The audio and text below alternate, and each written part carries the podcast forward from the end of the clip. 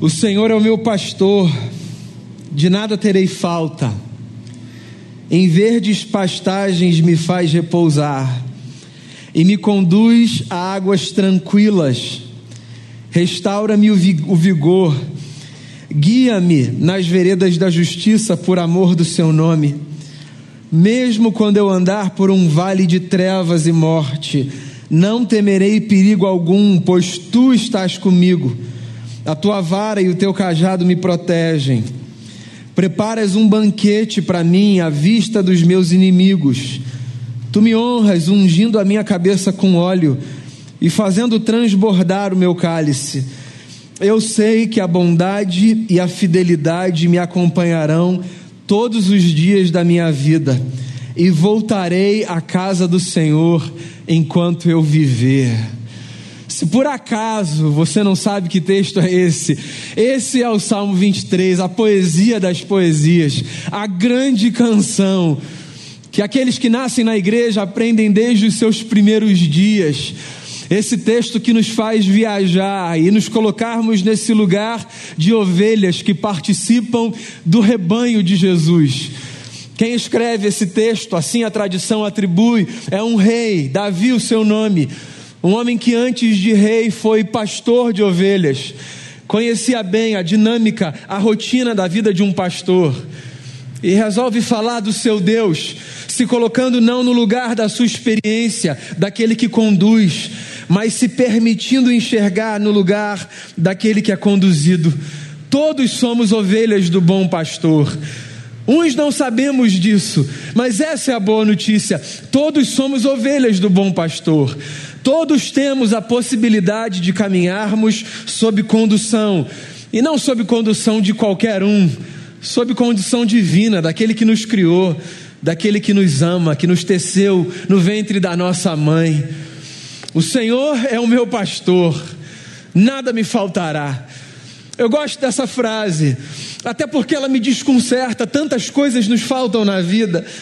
Eu sei que você não tem tudo o que você quer, eu sei que você não tem tudo que você deseja, nem todo o seu esforço te retribui exatamente com aquilo que você almeja, nem todo o seu empenho coloca diante de si aquilo com o qual você sonhou. Muitas coisas nos faltam sonhos não realizados, desejos não atingidos, experiências não vividas, viagens que nós não conseguimos fazer, encontros que nós gostaríamos de ter, tantas coisas nos faltam. Nos faltam algumas habilidades, nos faltam algumas vivências, nos faltam alguns talentos, ninguém carrega em si tudo o que deseja. Mas é engraçado porque, mesmo ciente de que muita coisa nos falta, essa fala faz todo sentido para a gente.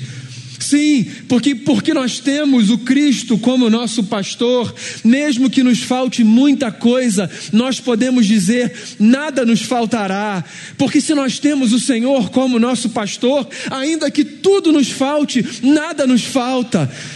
Porque o que há de mais importante na vida do que termos o eterno como aquele que nos conduz? Todos nós fomos criança um dia, vivemos a experiência de termos sido conduzidos pelos nossos pais, que nos tomavam pela mão e nos faziam atravessar ruas e avenidas e seguir em direções, sem mesmo que nós tivéssemos ideia para onde estávamos indo, se havia risco, se havia perigo, se um carro vinha, se a luz estava acesa ou fechada para a gente, se tinha muita gente vindo na nossa direção. O simples fato de uma mão estar segura nossa, nos conduzindo, nos dava a possibilidade de trilharmos os caminhos mais loucos e desconhecidos, os lugares mais perigosos, sem que ao menos a gente tivesse ciência disso, porque a gente sabia que ali estava do nosso lado uma mão que nos conduzia, que nos levava pelas estradas da vida, e assim é com a gente, a gente que virou gente grande, que cresceu, que acha que sabe de tudo, a gente que acha que não precisa de mapa, GPS, a gente que conhece as rotas, os caminhos, as estradas, que diz: está comigo, pode ficar tranquilo, eu vou, eu volto, não preciso de ajuda, não preciso de orientação. A gente que lida com esse problema crônico, maligno, que é o problema do orgulho, a gente que diz que dá conta de tudo mas que no fundo sabe que não dá conta de quase nada. A gente que já cresceu, mas que precisa voltar nesse sentido a viver como criança. Pois então, Esse texto é para a gente. E o que ele está dizendo é: nós temos um pastor, e porque nós temos um pastor que nos conduz na vida, nada nos falta, porque ainda que tudo nos falte, nada nos faltará. É bom ver essa casa cheia, eu quero repetir. É bom saber que você está aí, em algum lugar, em algum momento, assistindo essa celebração. E eu sei que você veio para cá e que você acessou o que você acessou aí, porque você tem muito a agradecer. Todos temos muito a agradecer. Bênçãos recebidas, bênçãos materiais, conquistas, lutas vencidas, superações, dilemas, crescimento, amadurecimento, deserto. A gente tem muito a agradecer. Mas ainda que hipoteticamente a gente não tivesse nenhuma razão para agradecer, Ainda que esse tivesse sido um ano estranhíssimo a ponto de a gente olhar para trás, voltar para 1 de janeiro e dizer assim: não tem nada pelo que agradecer, ainda que essa fosse a história de alguém, eu não acredito que seja, mas ainda que fosse, ainda assim a gente poderia dizer aqui com toda sinceridade, com toda honestidade: eu não tenho falta de nada porque Ele está comigo. O Senhor é o nosso pastor e por isso a gente pode dizer, de fato e de verdade, nada nos falta. O salmista avança e ele diz assim: Em verdes pastagens ele me faz repousar e ele me conduz a águas tranquilas. Verdes pastagens. Nada pode ser melhor para uma ovelha do que pastos verdejantes. Esse lugar onde o alimento está posto, esse lugar onde há descanso, a vida não é feita apenas desse lugar, você sabe bem, eu sei também. Há lugares que são muito sombrios, há capítulos que são difíceis, há momentos que são como o vale da sombra da morte, que ainda vai aparecer na poesia. Mas a gente sabe, a nossa história também é formada por pastos verdejantes. E você sabe o que é de mais bonito na vida?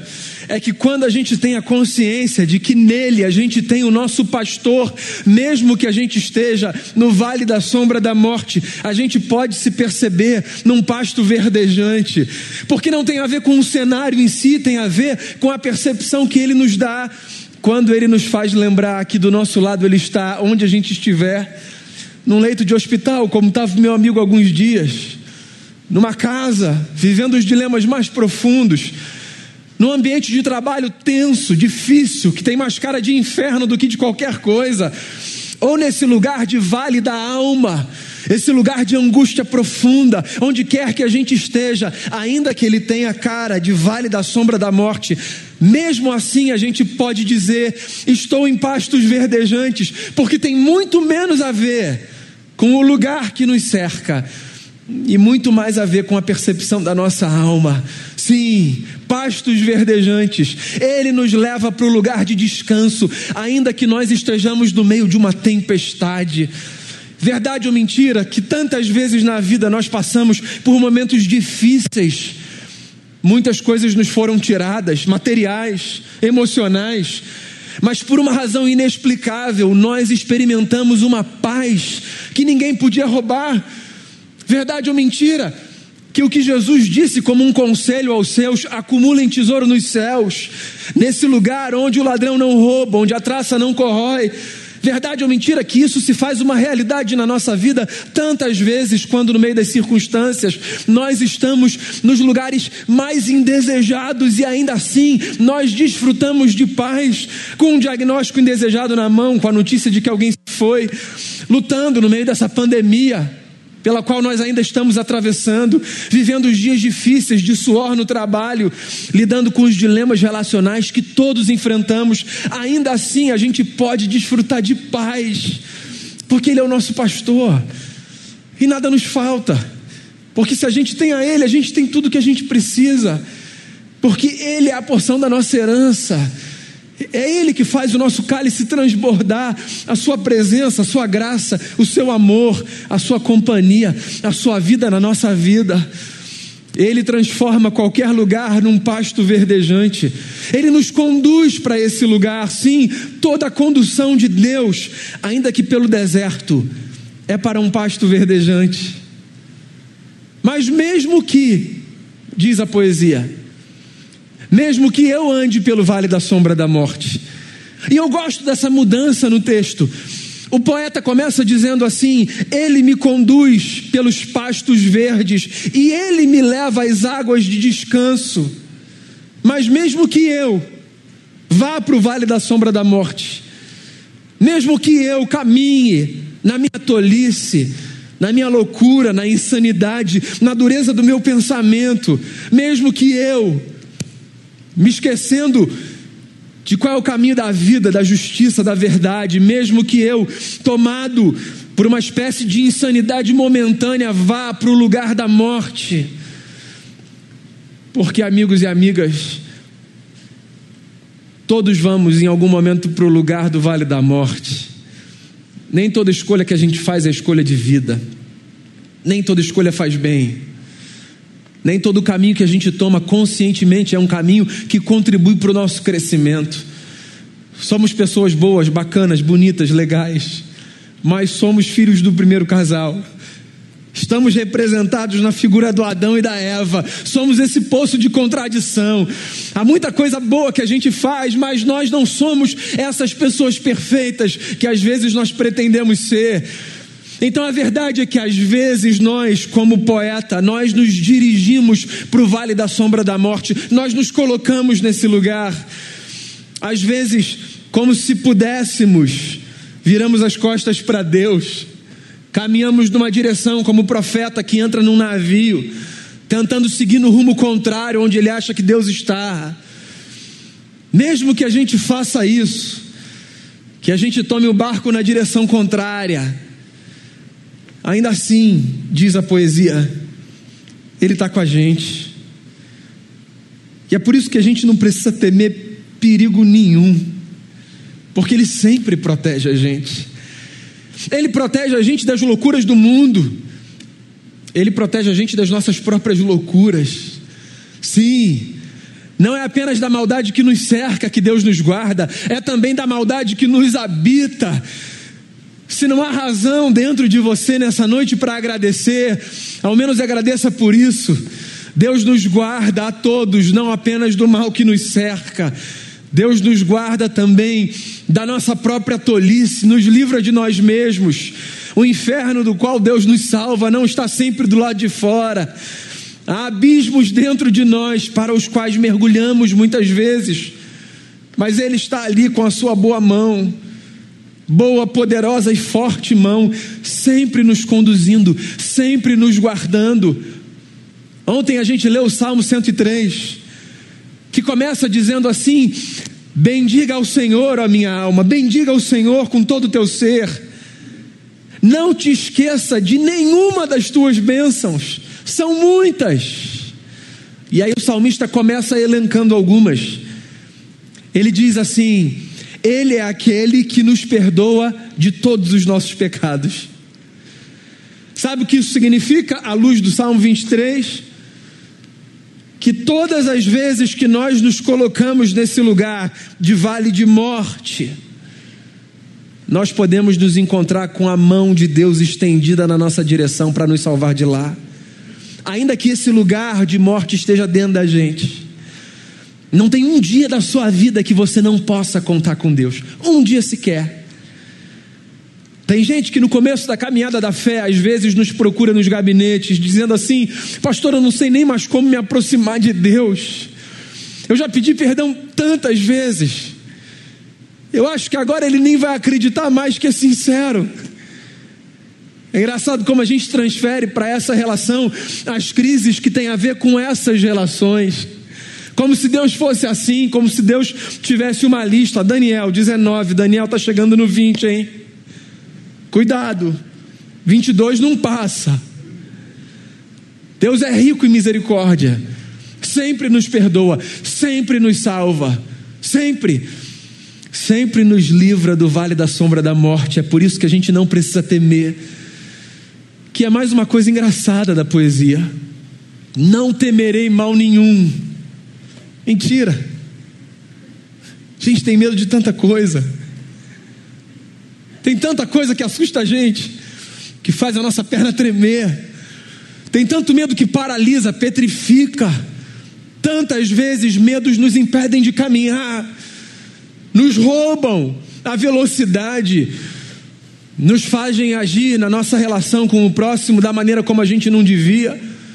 Nós sabemos o que significa temer, porque o medo é uma experiência humana, mas o que o salmista está dizendo é que, mesmo quando a gente teme, a gente não precisa permitir que o medo domine a nossa vida a ponto da gente achar que tudo acabou mesmo no dia mais assustador, quando tudo que a gente tem é medo, mesmo nesse dia, a gente não precisa temer no sentido de permitir que Ele domine a nossa existência, que Ele nos governe. Por quê? Porque sobre a nossa vida já há um governo estabelecido o governo do Cristo que caminha com a gente, que é o nosso pastor. Então, mesmo no dia que você teme, você pode dizer: Não temerei mal nenhum, porque tu, Senhor, tu estás comigo, e a tua vara e o teu cajado me auxiliam. A vara e o cajado, dois instrumentos que eram usados para dois propósitos distintos. Um era usado para proteger as ovelhas dos adversários externos. Outro era usado para conduzir as ovelhas, protegendo-as de si mesmas. Sim, volto a dizer, não estão apenas do lado de fora os nossos problemas, estão também do lado de dentro, mas a boa notícia é: venham os problemas de fora, venham os problemas de dentro, sempre há da parte de Deus proteção para a sua vida, sempre há. E por isso você pode agradecer. Ele prepara para mim um banquete à vista dos meus inimigos. Ele prepara para mim um banquete à vista dos meus inimigos. É estranho isso. Porque o que dizem para a gente é: na presença dos seus inimigos, não pisque, não pisque. Se você sabe que esse lugar é o lugar da luta, não durma, não vacile, atenção máxima, ou você será jantado pelos seus inimigos. Porque na vida o que os nossos inimigos desejam é exatamente isso, nos jantar.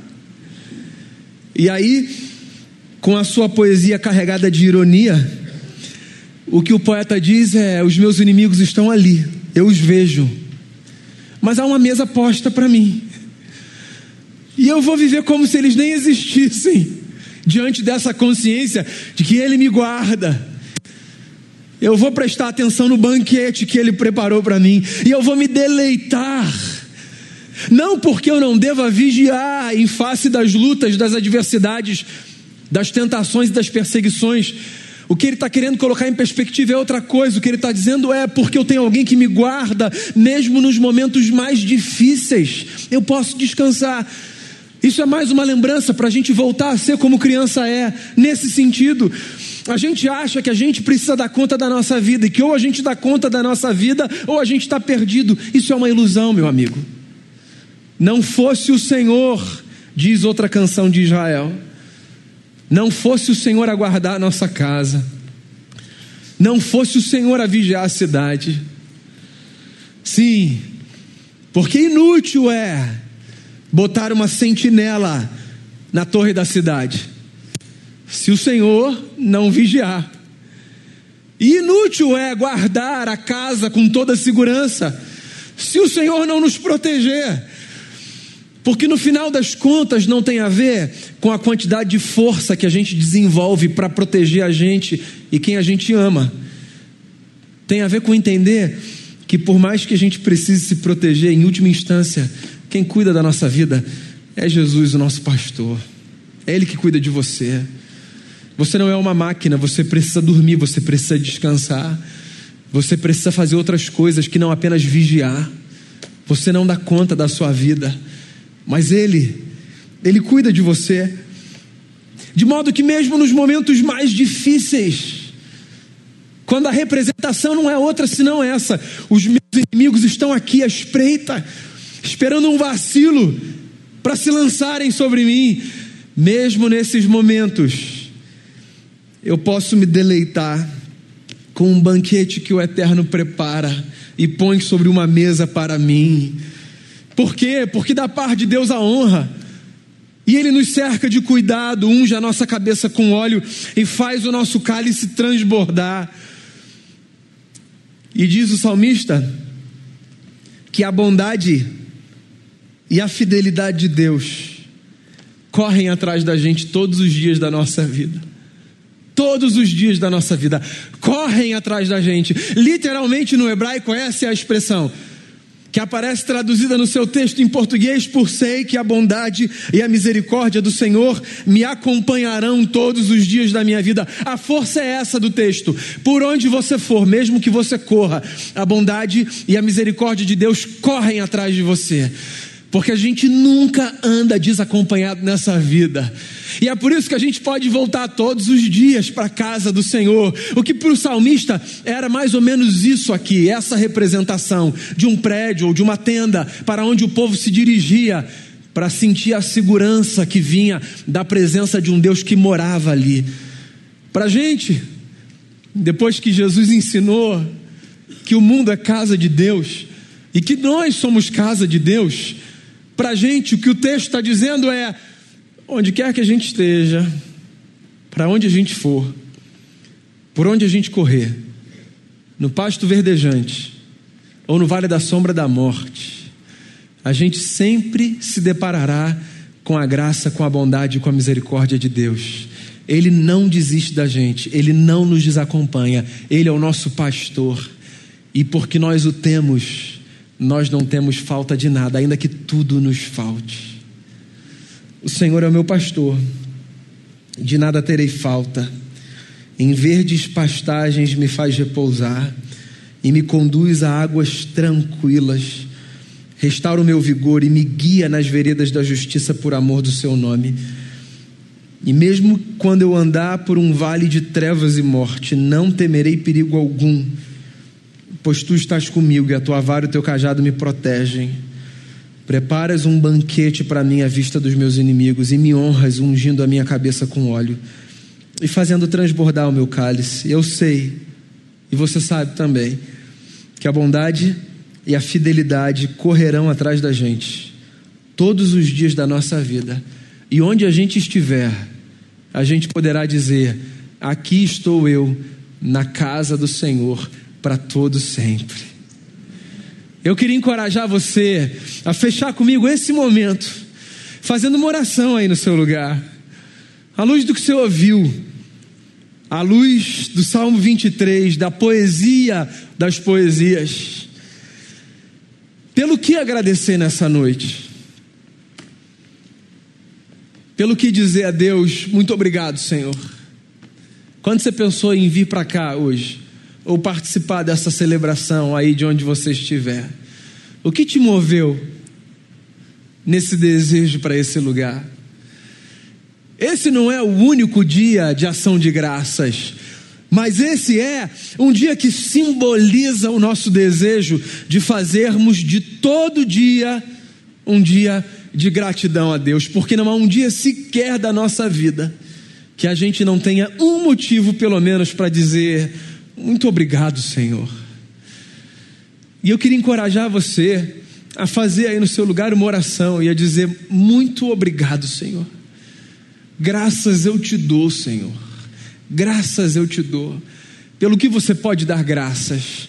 Faça a sua oração, agradeça pela sua vida, agradeça pelos seus amigos, pela sua família, agradeça pela sua saúde, agradeça, agradeça, agradeça pela vitória sobre as lutas ou pelas lutas em curso que dão a você a possibilidade de crescer. Agradeça. Agradeça pela companhia no vale da sombra da morte.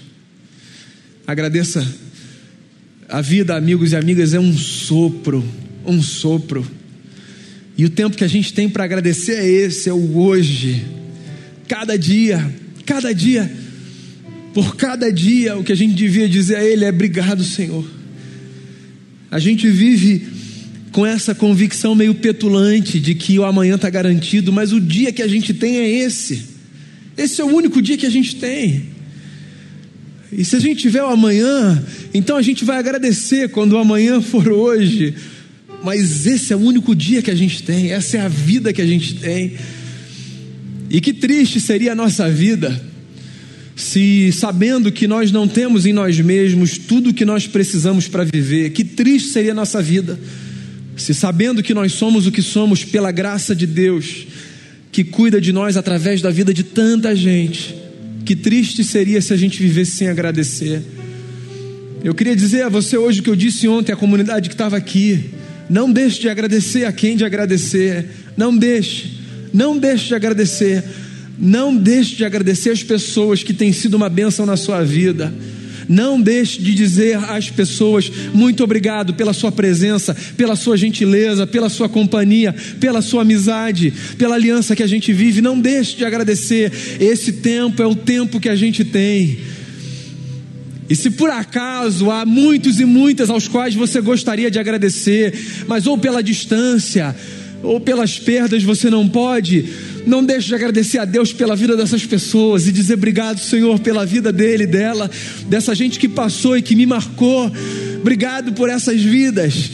Há tanta gente que ainda está aqui, mas que já passou. É um médico que cuidou da gente, é alguém que trabalhou com a gente, gente com quem a gente não se encontra. A vida é assim, há caminhos e descaminhos. A gente se aproxima, se distancia, passa tanta gente, a gente corre tanto, a gente pouco agradece.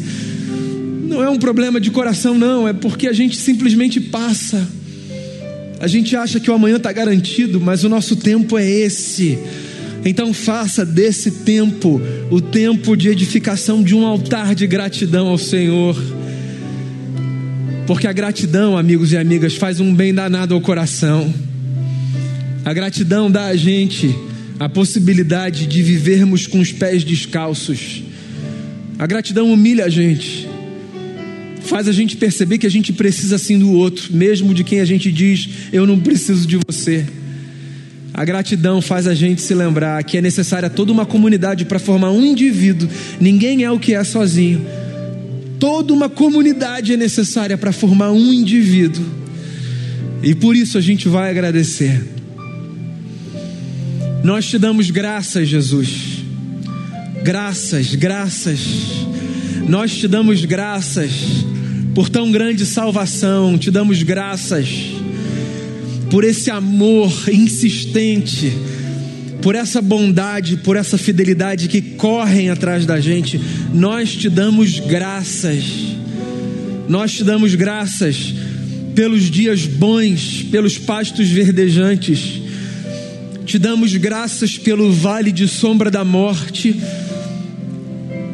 porque mesmo neles, nos lugares para os quais caminhamos na nossa loucura ou também aos quais somos levados pelas contingências da vida, mesmo nesses lugares, a gente pode ver a mão do Senhor nos conduzindo e nos acolhendo.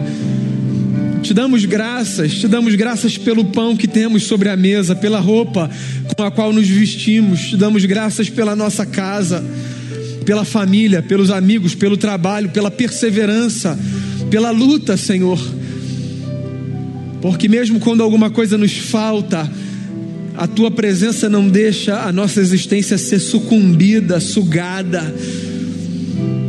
Te damos graças, te damos graças pelos amigos, pelos irmãos, pela família, te damos muitas graças.